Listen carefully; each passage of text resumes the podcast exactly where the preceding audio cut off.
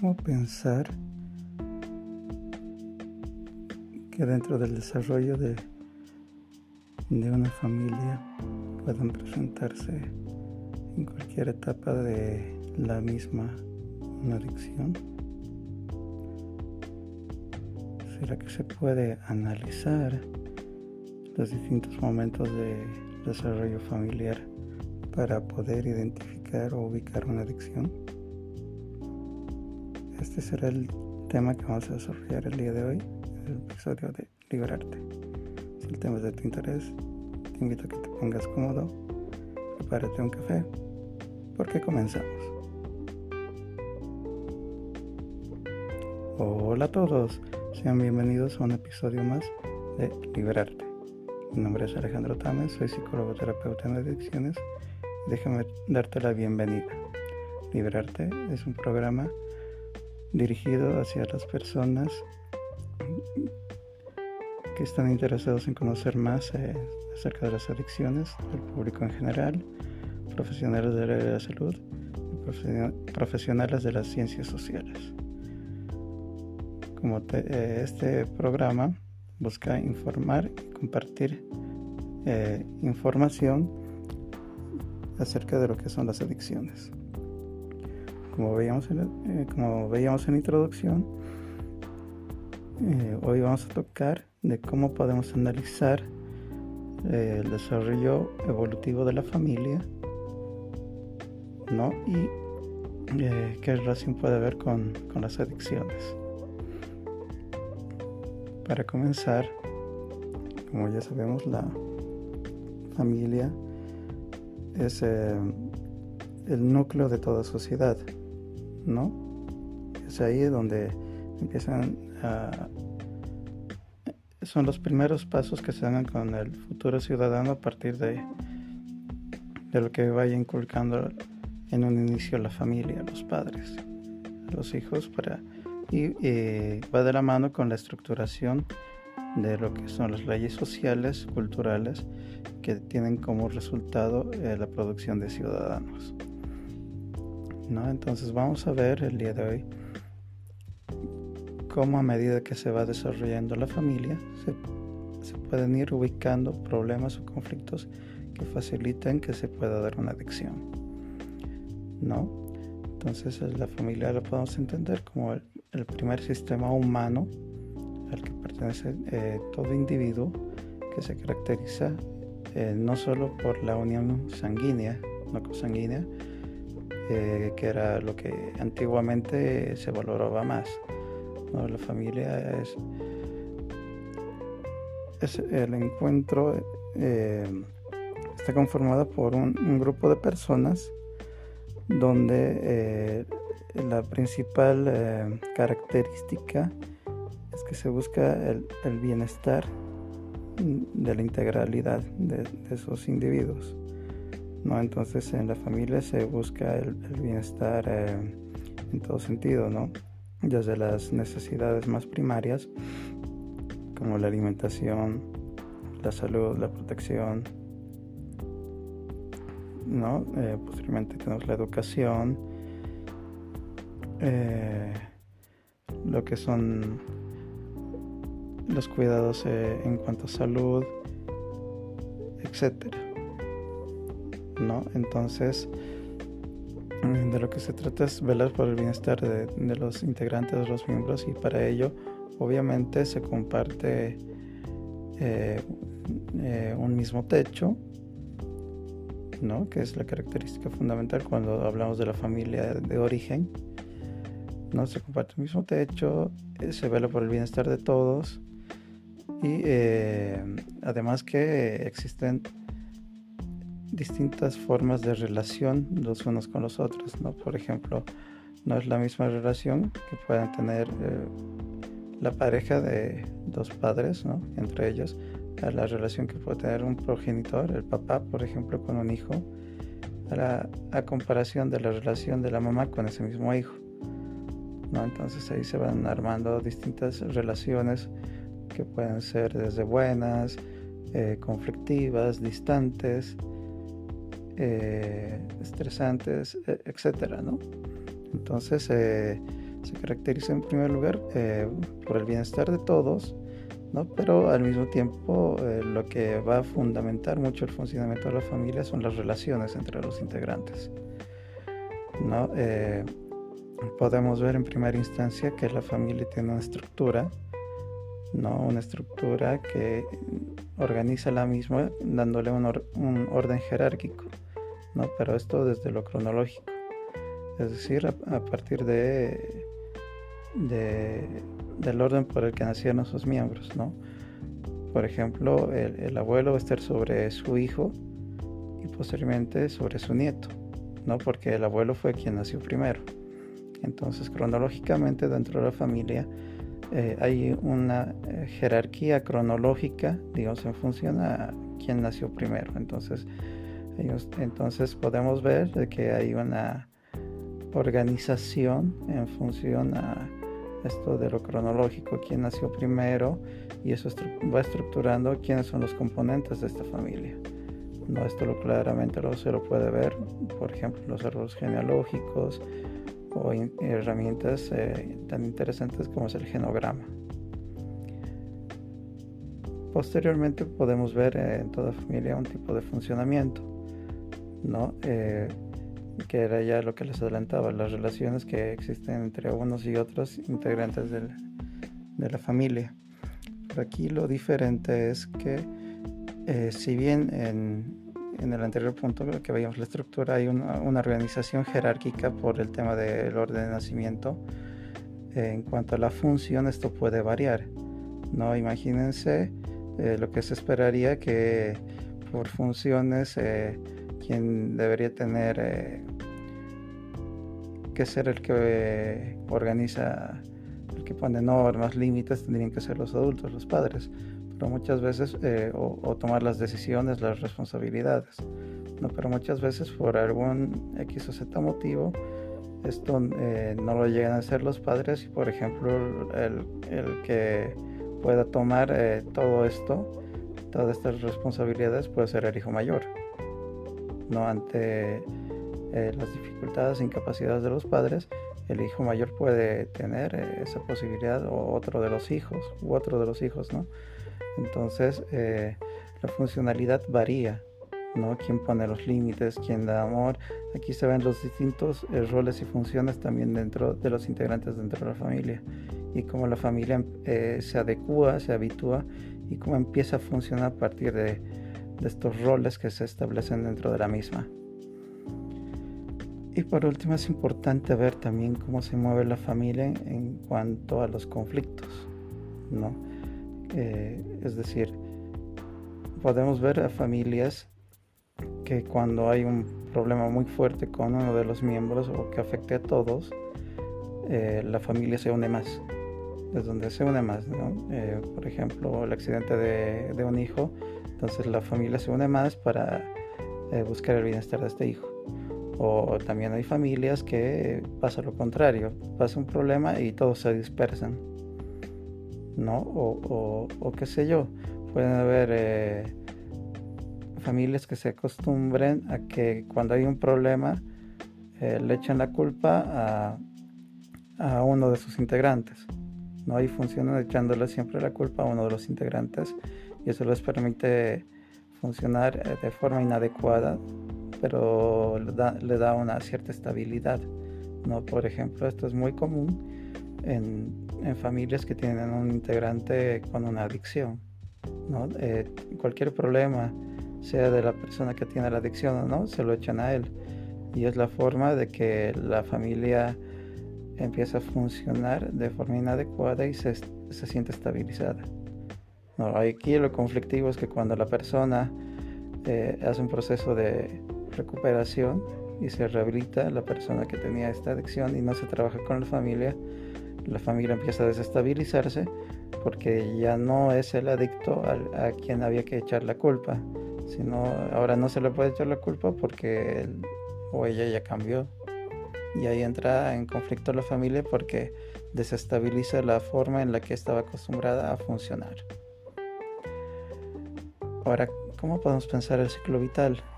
¿No? Alguna vez, eh, no sé si han escuchado del ciclo vital familiar El ciclo vital son las distintas etapas como nos enseñaban en la escuela, por ejemplo, de los seres vivos. ¿no? El ciclo vital de los seres vivos es nacen, crecen, se reproducen y mueren. Algo similar, similar pasa con la familia. Las familias nacen, crecen, se reproducen y mueren también. Eh, solo que en un distinto orden, ¿no? Primero, lo que hay que ver, la primera etapa del ciclo vital es cuando la pareja, el enamoramiento, ¿no? cuando la pareja se conoce y aquí podemos ver todas las experiencias que hemos tenido en relaciones de pareja, donde vamos eh, terminando relaciones hasta que encontramos una pareja con la que más o menos nos entendemos, ¿no? Y empezamos a tener una relación más larga. ¿No? Aquí tal vez hay que aclarar que el ciclo vital familiar vendría a ser lo que idealmente se espera de una familia. ¿no? Entonces idealmente se espera de que en la etapa del enamoramiento encuentres una pareja con la que te lleves bien, eh, no tengas tantos conflictos, los puedes resolver y, y que puedas seguir adelante. ¿no? Posteriormente la segunda etapa es el enamoramiento, eh, perdón, es el matrimonio o el concubinato, ¿no? cuando la pareja ya decide dar ese paso y convivir. Posterior a esto se da el nacimiento del primer hijo. ¿no? Eh, si se dan cuenta, cada etapa va cambiando. No es lo mismo ser enamorados que ser convivientes o estar casados. No es lo mismo la relación de, de pareja estando casados con concubinos que cuando nace un hijo. Entonces todo esto va a ir cambiando en las relaciones dentro de la familia o la pareja. Posteriormente del nacimiento del primer, de, este hijo, ¿no? Eh, se da la siguiente etapa es cuando empieza a acudir a la escuela, al prekinder, ¿no?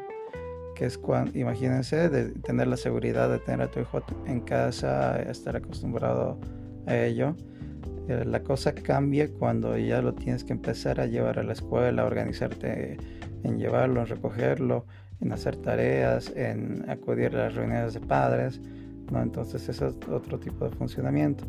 Posteriormente tenemos cuando el, hijo llega a, a, la adolescencia, ¿no? De aquí ya empiezan los conflictos, ¿no? Porque era más sencillo poder lidiar con un niño pequeño que te hacía caso, que te obedecía porque sí, a llegar a la etapa de la adolescencia donde empiezan los conflictos propios de esta edad. Posteriormente es cuando ya el hijo eh, llega a ser un eh, adulto, adulto joven, ¿no? Y aquí, por ejemplo, se, se puede ver eh, el trayecto a la universidad e, incluso ya cuando este hijo se independiza y quiere hacer su vida adulta con, con su pareja, con su familia. Aquí se ve también lo que es eh, de los padres, esta crisis de los padres, ¿no? Porque ya se puede ver lo que es el nido vacío. Posteriormente tenemos la tercera edad de, los padres que tenían a este hijo, ¿no? El, que los dejó. Y aquí se ve la, la crisis de estos de la tercera edad donde se ve la jubilación, por ejemplo. Eh, se ve la relación con, los nietos de parte de los abuelos posteriormente se da la muerte de, estos abuelos. ¿No? Entonces, como vemos, cada, todas las, familias, eh, lo ideal, lo esperable, es que pasen por todas estas etapas. ¿no? Entonces, los conflictos generalmente pasan cuando una... Eh, cuando la pareja, la familia está pasando de una etapa a otra, ¿no? porque le cuesta adaptarse al cambio, eh, de, estar, de ser enamorados y casarnos o convivir juntos, siendo que nunca hemos convivido. Ahí van a haber algunos conflictos eh, en cuanto a cómo organizarse dentro de la relación, eh, cómo se va a manejar el tema del principal problema, ¿no? Vamos a compartir los dos vamos a poner todo nuestro sueldo en, en una sola cuenta, o cada quien maneja su dinero y, ponemos a mitades para hacer los gastos de casa, el tema de la limpieza de casa todos esos pequeños detalles porque pueden haber tener conflicto, ¿no? O cuando se pasa de pareja, eh, de estar solo la pareja a tener un hijo, ahí son los conflictos de quién se va a hacer eh, cargo en determinadas eh, cosas del niño, en tema de los cuidados, ahí muchas veces ya no hay mucha relación de pareja y es más prioridad del niño. Entonces cada etapa tiene sus, eh, sus particularidades que hace que cada persona, cada integrante de la familia o la pareja tenga ciertas dificultades en, adaptarse al pasar de una etapa a otra. ¿no? Entonces acá lo conflictivo es que muchas veces eh, en esa transición de pasar de una etapa a otra se da el consumo. ¿no? lo más normal, por ejemplo, es eh, justamente cuando los hijos llegan a la adolescencia. ¿No? Cuando, y muchas veces es que previamente los padres no han tenido un adecuado relacionamiento, apego o función con ellos cuando eran niños chiquitos. Entonces para los padres es complicado poner normas, límites, reglas y eso hace que muchas veces eh, facilite que eh, los adolescentes puedan llegar al consumo. ¿no? Entonces, eh, pensar en, la transición de una etapa a otra, cuando, cuando es conflictivo para una familia, para una pareja o para uno de los integrantes, el, el estabilizarse, el pasar de una etapa a otra, y le genera estrés, ansiedad por el, eh, porque le está afectando el no poder adaptarse, puede generar, eh, traer distintas consecuencias y una puede ser consumo. Por ejemplo, un, eh, qué sé yo, un hombre que, que se siente solitario porque su pareja prioriza el cuidado del bebé y, recién nacido y cuando ya no hay tanto contacto con la pareja puede hacer de que este hombre eh, desarrolle un, inicio de consumo, ¿no? O, qué sé yo, el, tema de que, de que, qué sé yo, por ejemplo, de que la mujer eh, se conflictúe en la etapa de convivencia, no, no se acostumbra a la convivencia y ahí por desahogo puede eh, iniciar un tema de consumo. Entonces lo que podemos ver es que muchas veces en la transición de una etapa a otra se pueden haber problemas de consumo. Se puede dar en cualquier etapa. Esas se llaman crisis normativas. Y hay otras crisis que son crisis inesperadas, situaciones que golpean muy de golpe a la familia. Por ejemplo, en todo este ciclo, en, en esto desarrollo del ciclo vital que hemos visto que es un ideal, que la pareja se conozca, se casen, tengan hijos y todo lo que les venía comentando, eh, hay crisis inesperadas. Por ejemplo, en este, en, este, dentro del ciclo vital no se espera el divorcio. Entonces, cuando aparece el divorcio es un golpe inesperado para la pareja, no porque no se esperaría.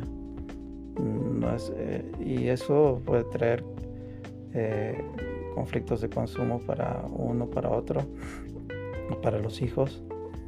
¿no? la muerte de un hijo, por ejemplo, es algo totalmente inesperado.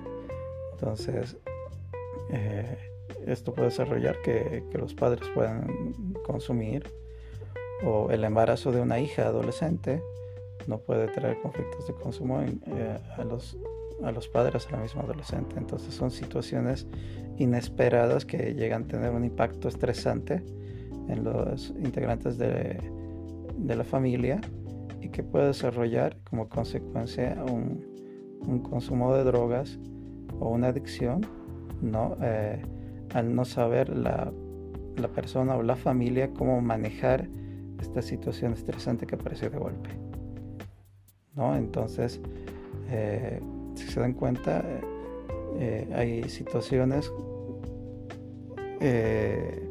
que hacen que la familia consuma, pero que son por dificultades de adaptarse de una etapa a otra, eh, cuando se va desarrollando, va evolucionando la, la, familia, y otras que son situaciones muy inesperadas que también generan eh, estrés, ansiedad y que la familia no sabe cómo responder ante eso y eso crea que pueda darse un problema de consumo. Hasta aquí, eh, y bueno, ¿qué se puede hacer? En cualquiera de los casos, ir lo más tempranamente a un servicio de atención psicológica no en adicciones que le pueda brindar ayuda, apoyo para poder eh, saber manejar estas situaciones, porque en ambos casos lo que pasa es que ya sea una crisis de problemas de adaptación de una etapa a otra, quiere decir que la familia o este integrante tiene dificultades para poder eh, manejar esa situación. Mientras que por el otro lado, cuando son situaciones muy abruptas, también es que la pareja o la familia o este integrante tiene problemas para manejar esta situación. Entonces lo ideal es eh, acudir lo antes posible a un servicio de atención en adicciones. Bueno, hasta aquí este es el tema que quería compartir el día de hoy con ustedes recordarles que quienes eh, quieren saber más de las adicciones eh, pueden buscarme en mi página psicólogo Alejandro Tamas que ahí tengo contenido gratuito tengo materiales información de eventos, ¿no? Eh, que está a su disposición. ¿no? Sin nada más que decir, eh, me despido. Nuevamente, si alguien necesita apoyo terapéutico, también me pueden ubicar por la misma página. Sin nada más que decir, me despido. Eh, con las mejores vibras para todos y esperando podernos encontrar la siguiente semana. Hasta pronto.